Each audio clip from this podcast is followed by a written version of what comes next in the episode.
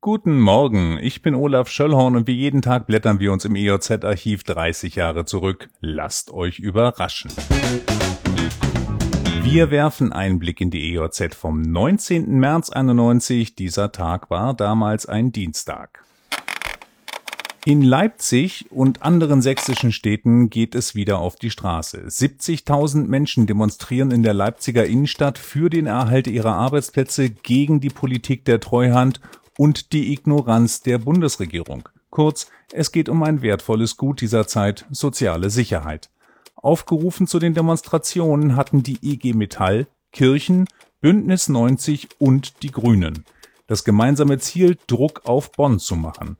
Bundeskanzler Helmut Kohl war übrigens trotz mehrfacher Einladung nicht nach Leipzig gekommen. Kommen wir nach Lüchow-Dannenberg.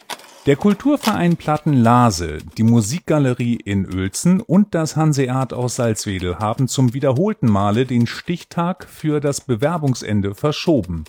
Bis zum 15. April haben junge Rockbands noch Gelegenheit, sich für den großen Nachwuchswettbewerb anzumelden. 15 sind schon dabei.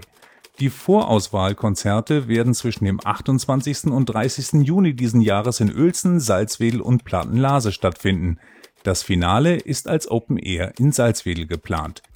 Das war übrigens der Auftakt zu Local Heroes, nur mal so eben nebenbei bemerkt. Man könnte jetzt sagen, wir hatten ja nichts, aber so schlimm war es denn doch nicht.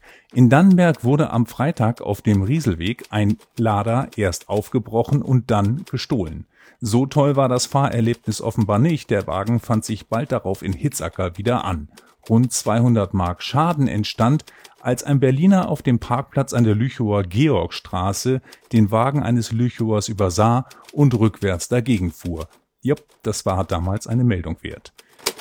Der Frühling macht sich bemerkbar. Der DPA gelang ein Schnappschuss von zwei jungen Damen, die gemeinsam und ohne Abstand auf dem Berliner Kudamm an einer Kugel Eis lecken. Das macht mich jetzt aus mehreren Gründen neidisch. 15 Grad, Eis, ohne Maske. Das war's für heute. Diesen Podcast gibt es jeden Tag, an dem es vor 30 Jahren auch eine EOZ gab. Ich freue mich, wenn ihr wieder einschaltet. Tschüss.